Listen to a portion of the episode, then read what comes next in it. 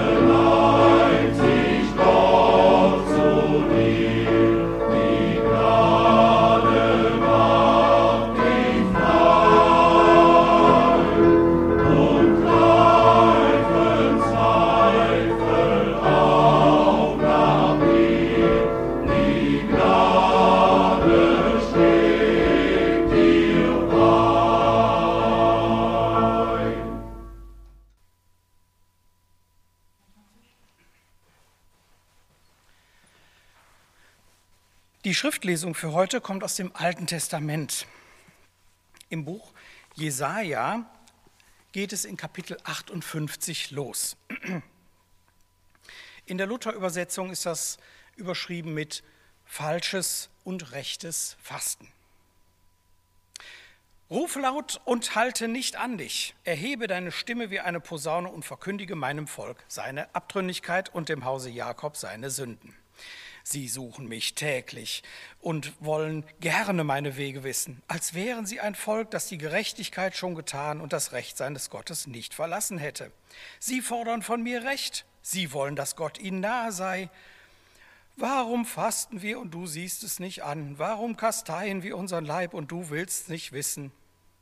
Siehe, an dem Tag, da ihr fastet, geht ihr doch euren Geschäften nach und bedrückt all eure Arbeiter? Siehe, wenn ihr fastet, hadert und zankt ihr und schlagt mit gottloser Faust rein. Ihr sollt nicht so fasten, wie ihr jetzt tut, wenn eure Stimme in der Höhe gehört werden soll. Soll das ein Fasten sein, an dem ich gefallen habe, ein Tag, an dem man sich kasteit oder seinen Kopf hängen lässt, wie Schilf und, und in Sack und Asche sich bettet? Wollt ihr das ein Fasten nennen und einen Tag, an dem der Herr wohlgefallen hat? Ist das nicht ein Fasten, an dem ich wohlgefallen habe? Lass los, die du mit Unrecht gebunden hast. Lass ledig, auf die du das Joch gelegt hast. Gib frei, die du bedrückst. Reiß jedes Joch weg. Heißt das nicht, brich dem Hungrigen dein Brot und die Elenden ohne Obdach sind, für ins Haus. Wenn du einen nackt siehst, so kleide ihn und entzieh dich nicht deinem Fleisch und Blut. Dann wird dein Licht hervorbrechen wie die Morgenröte, und deine Heilung wird schnell voranschreiten, und deine Gerechtigkeit wird vor dir hergehen, und die Herrlichkeit des Herrn wird deinen Zug beschließen. Dann wirst du rufen, und der Herr wird dir antworten. Wenn du schreist, wird er sagen, siehe, hier bin ich. Wenn du in deiner Mitte niemanden unterjochst und nicht mit Fingern zeigst und nicht übel redest, sondern den Hungrigen dein Herz finden lässt und den Elenden sättigst, dann wird dein Licht in der Finsternis aufgehen und dein Dunkel wird sein wie der Mittag. Und der Herr wird dich immer da führen und dich sättigen in der Dürre und dein Gebein stärken. Und du wirst sein wie ein bewässerter Garten und wie eine Wasserquelle, der es nie an Wasser fehlt, und es soll durch dich wieder aufgebaut werden, was lange wüst gelegen hat, und du wirst wieder aufrichten, was vor Zeiten gegründet ward, und du sollst heißen, der die Lücken zumauert und die Wege ausbessert, dass man da wohnen könnte. Soweit die Schriftlesung aus Jesaja 58. Zur Andacht gebe ich nun an Marc Ben von der IAM weiter. Marc, du bist das erste Mal hier in der Kapelle. Du stellst dich bestimmt noch gleich vor.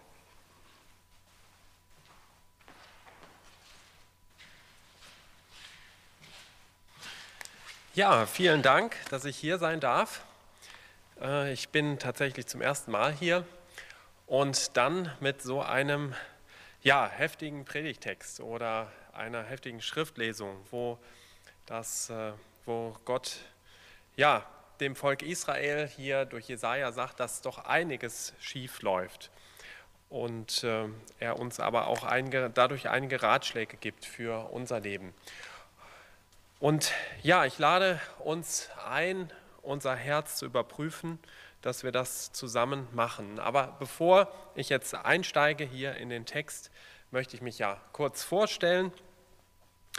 Ähm, ich denke, da ich jetzt äh, schon bei Ihnen und bei euch so ganz, ganz nah im Wohnzimmer bin, äh, denke, dann bleiben wir beim Duzen.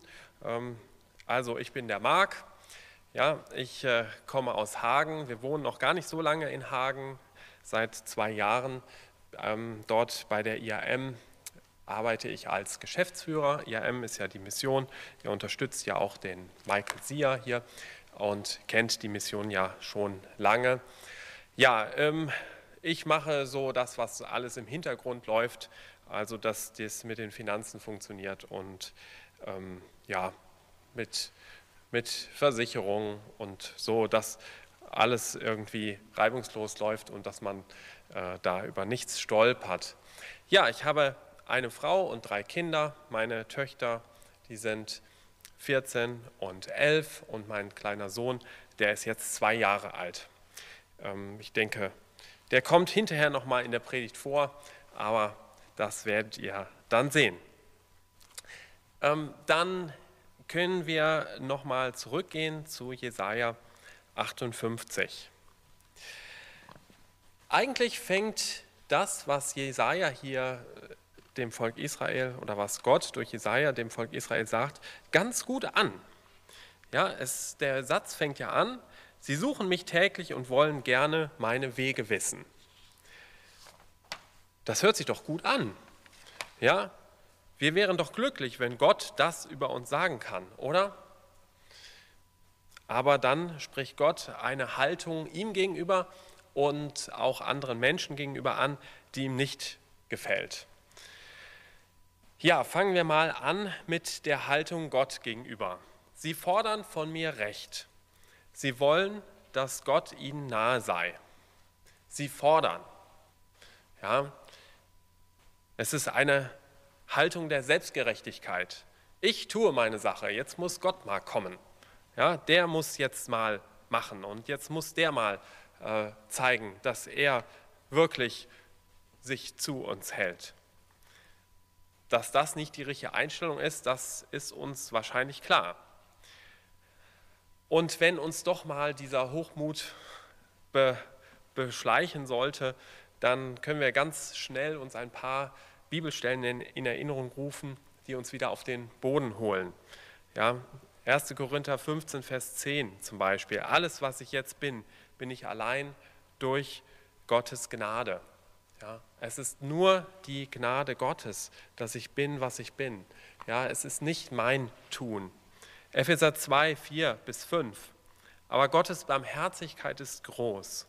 Wegen unserer Sünden waren wir in Gottes Augen tot. Doch er hat uns so sehr geliebt, dass er uns mit Christus neues Leben schenkte. Ja, denkt immer daran, diese Rettung verdankt ihr allein der Gnade Gottes.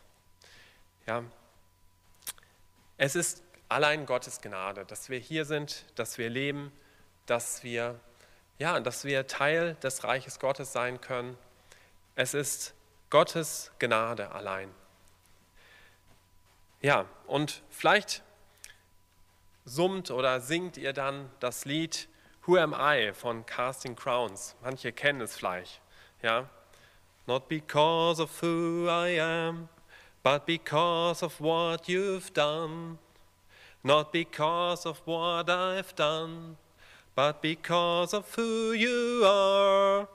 Ja, nicht wegen dem, wer ich bin, sondern wegen dem, was du getan hast. Ja, was Jesus getan hat am Kreuz, das ist unsere Rettung. Nicht wegen dem, was ich getan habe, ja, meine Leistung. Ja, wahrscheinlich tut ihr tolle Sachen. Hin und wieder denke ich auch, boah, wir machen eine ganze Menge und hier mit Aufnahmen und, äh, und es wird in die ganze Welt gestreamt. Und nein, es ist eigentlich nur wegen dem, wer er ist, wegen dem, wer Jesus Christus ist. Aber das war eigentlich noch gar nicht das Hauptproblem. Ja, wenn wir Menschen Gott nicht wertschätzen, dann glaube ich, kann er das gut verkraften. Er ist nicht angewiesen auf unsere Ehre. Es ist ein anderer Punkt, der hier eigentlich hauptsächlich angeprangert wird ja, und den Gott wirklich aufregt her. Hier steht, siehe an dem Tag, da ihr fastet, geht ihr doch euren Geschäften nach und bedrückt alle eure Arbeiter. Siehe, wenn ihr fastet, hadert und zankt ihr und schlagt mit gottloser Faust drein. Bedrücken der Arbeiter, das wird hier angeprangert. Streit und Zank. Mit gottloser Faust zuschlagen. Und das als offensichtliche Repräsentanten Gottes. Ja, das sind die, die gefastet haben, die, die, die frommen waren, ja, die hier sich so verhalten haben. Und da sagt Gott, das passt nicht, das geht nicht. Was sagt das uns? Naja, die Arbeiter bedrücken wir hoffentlich nicht.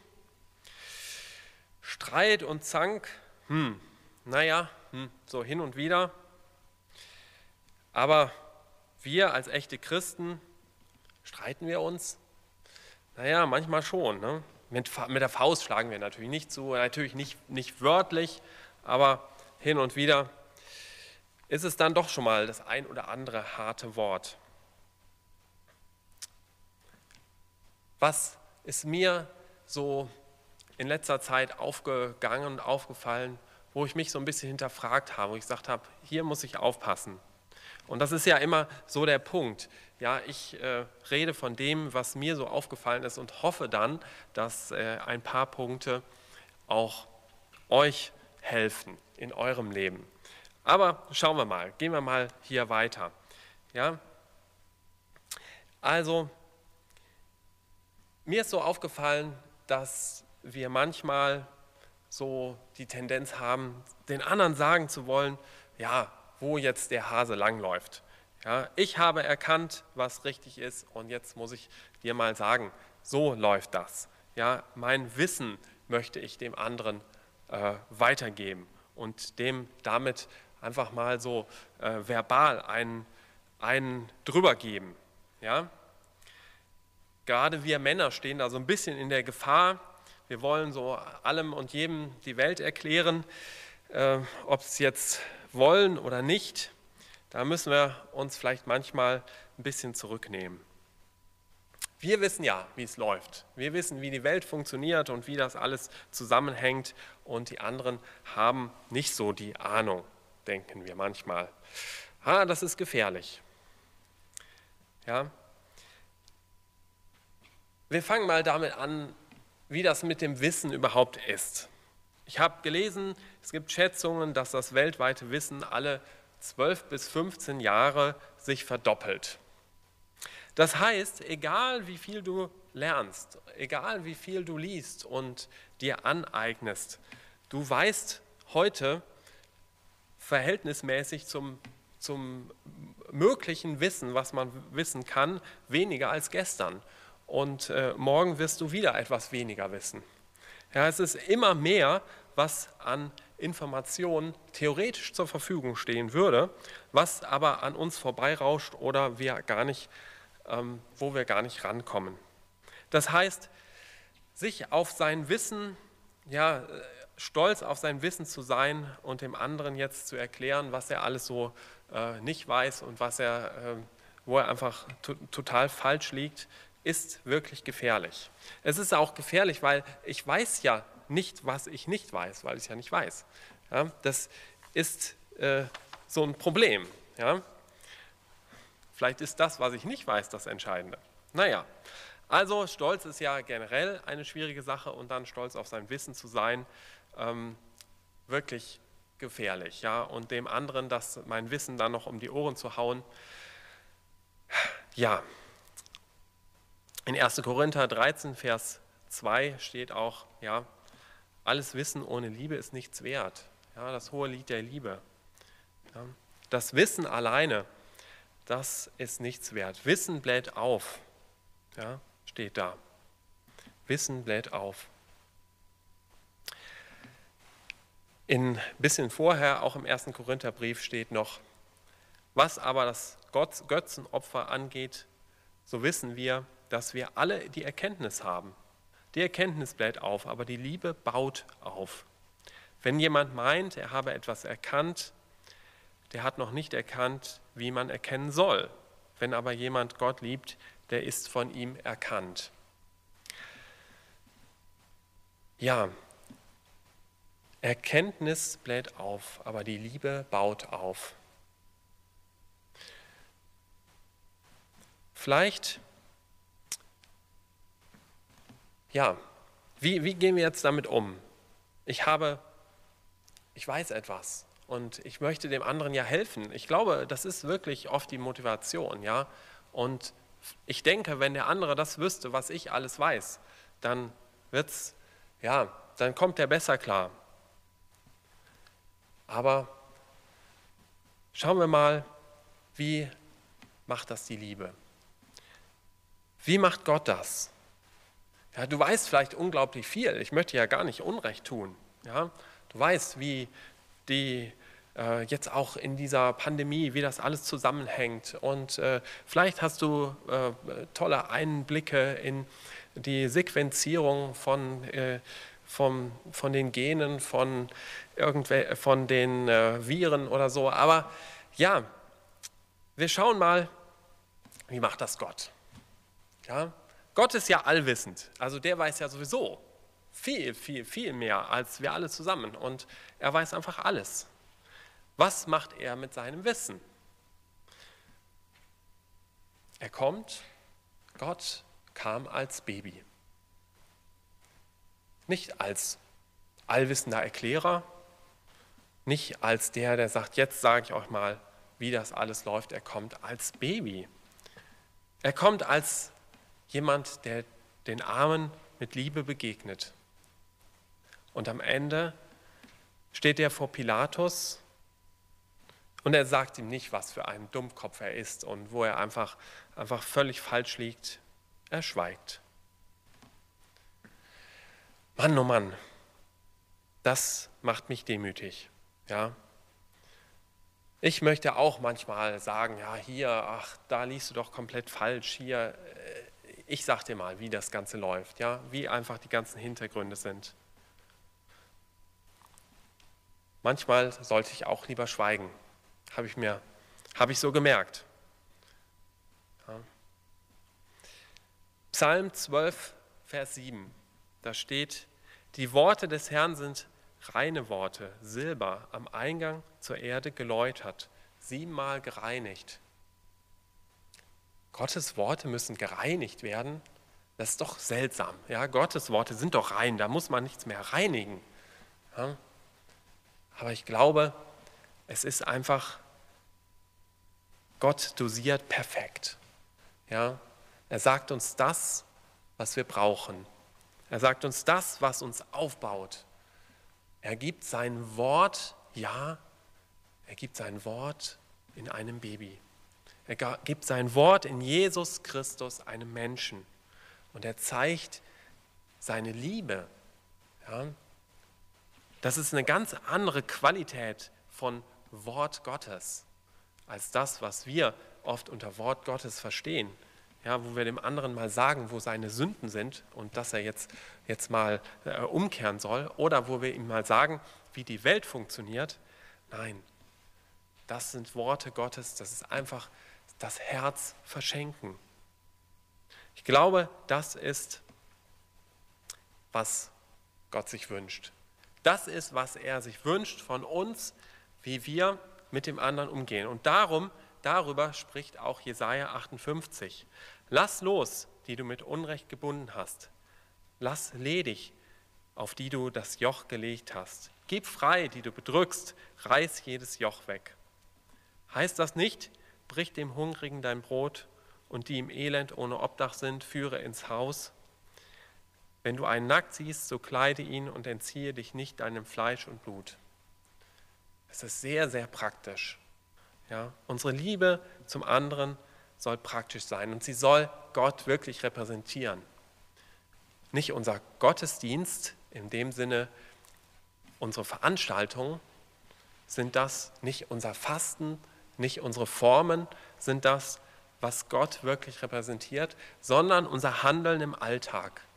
Da, wo wir mal ein Wort runterschlucken und sagen, okay, das sehe ich jetzt komplett anders, aber ich möchte dich einfach lieb haben mit der Liebe Gottes. Ich möchte dich daran erinnern, wo wir, wo wir auf einem gemeinsamen Grund stehen, auf Jesus Christus, auf der Liebe, zu Jesus Christus. Und da kann ich sagen, okay, wir sind jetzt irgendwie wissentlich, vielleicht vom Wissen her auf komplett anderen Welten, aber lass uns ein gemeinsames Herz haben. An der Liebe zueinander ja, werden wir erkannt, dass wir Kinder Gottes sind. Ja, an dem, wie wir als, wie wir als Menschen mit dem, der Not hat, umgehen. Daran werden wir erkannt. Daran wird Gott erkannt. Und das regt Gott, glaube ich, auf. Wenn, wenn an dem Verhalten von seinem Volk, von seinen Menschen, er nicht mehr erkannt wird, das ist ein Problem. Ja, und da hat Jesaja gesagt, das geht nicht. Ja, wenn ihr in eurem Verhalten Gott nicht mehr repräsentiert ja, und glaubt euch noch im Recht, das ist ein Problem. Ja, also was ist unser Ratschlag oder der Ratschlag, den ich mir erstmal gebe, weil ich da genauso oft ins Fettnäpfchen trete? Mein Ratschlag ist hier, Mund halten, Lasten tragen wie Jesus. Ja, ja. in jetzt, ähm, Jesus, er hat geschwiegen. Er war das Lamm, das einfach still die Lasten getragen hat. Und dann lasst uns den geistlichen und emotionalen Nöten der anderen begegnen. Ja. Nicht, dass sie jetzt irgendwelche, ihnen das Erkenntnis fehlt. Ja, das kann manchmal auch ein Problem sein. Aber schaut mal dahinter. Was ist die geistliche, die emotionale Not? Lass uns versuchen, dem zu begegnen, dem, dem was, was die Menschen wirklich, ja, wo sie wirklich verletzt sind, wo sie ähm, ja, wo sie niedergedrückt sind. Und dann kommt ja in Jesaja 58 eine unglaubliche Verheißung.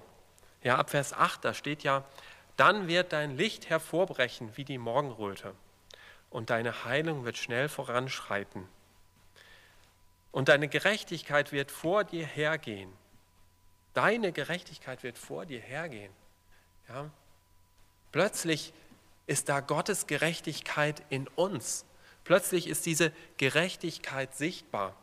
Diese Gerechtigkeit Gottes wird zu meiner Gerechtigkeit. Und die Herrlichkeit des Herrn wird deinen Zug beschließen. Dann wirst du rufen und der Herr wird dir antworten. Wenn du schreist, wird er sagen, siehe, ich bin hier. Siehe, hier bin ich, steht hier.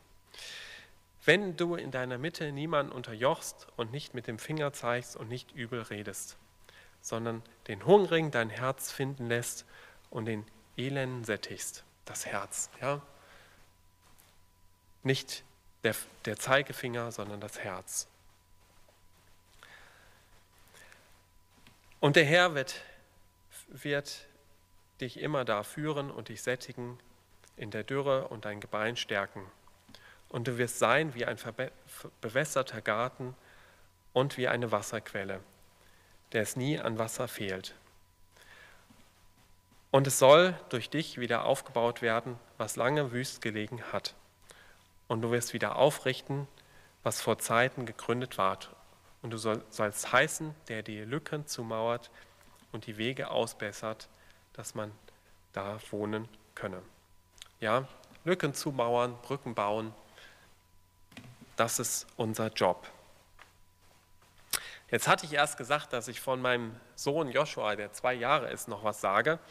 Und das ist jetzt, äh, das, da bin ich jetzt gar nicht drauf gekommen, aber da mache ich das jetzt noch zum Schluss. Ja.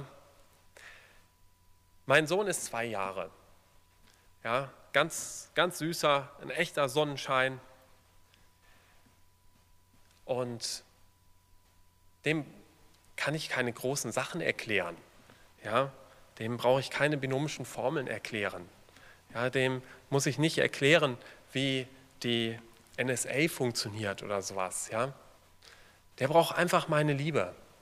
Ja, der, der freut sich über ein Wort, das er sagen kann und ist ganz aufgeregt, wenn er mir etwas zeigen kann, das ich natürlich schon lange gesehen habe und schon lange weiß, aber ich möchte ihm einfach Wertschätzung zeigen. Und ich glaube, so ist Gott zu uns. Ja, wir sind diese kleinen zweijährigen Kinder, die sich dann freuen, dass sie was erkannt haben, dass sie, dass sie äh, was zum ersten Mal gesehen haben ja, und sind da super begeistert drüber. Und darüber freut sich Gott. Ja. Aber lasst uns einfach mit dieser, ja, mit dieser Haltung, ja, mit, dieser, ähm, mit diesem reinen Herzen auch dem anderen begegnen. Ja, lasst uns Gott als Vorbild nehmen und trotzdem wissen, wir sind eigentlich kleine zweijährige Kinder, ja, die dem anderen dann versuchen zu erklären, was, wie, wie alles funktioniert. Ja, lasst uns einfach mit, mit reinem Herzen, mit Liebe und Freude dem anderen begegnen und dann wird Gott sichtbar werden. Das wünsche ich mir für mich und für euch zu Hause in eurem Alltag und auch im Rahmen der Gemeinde hier in Dünn. Amen.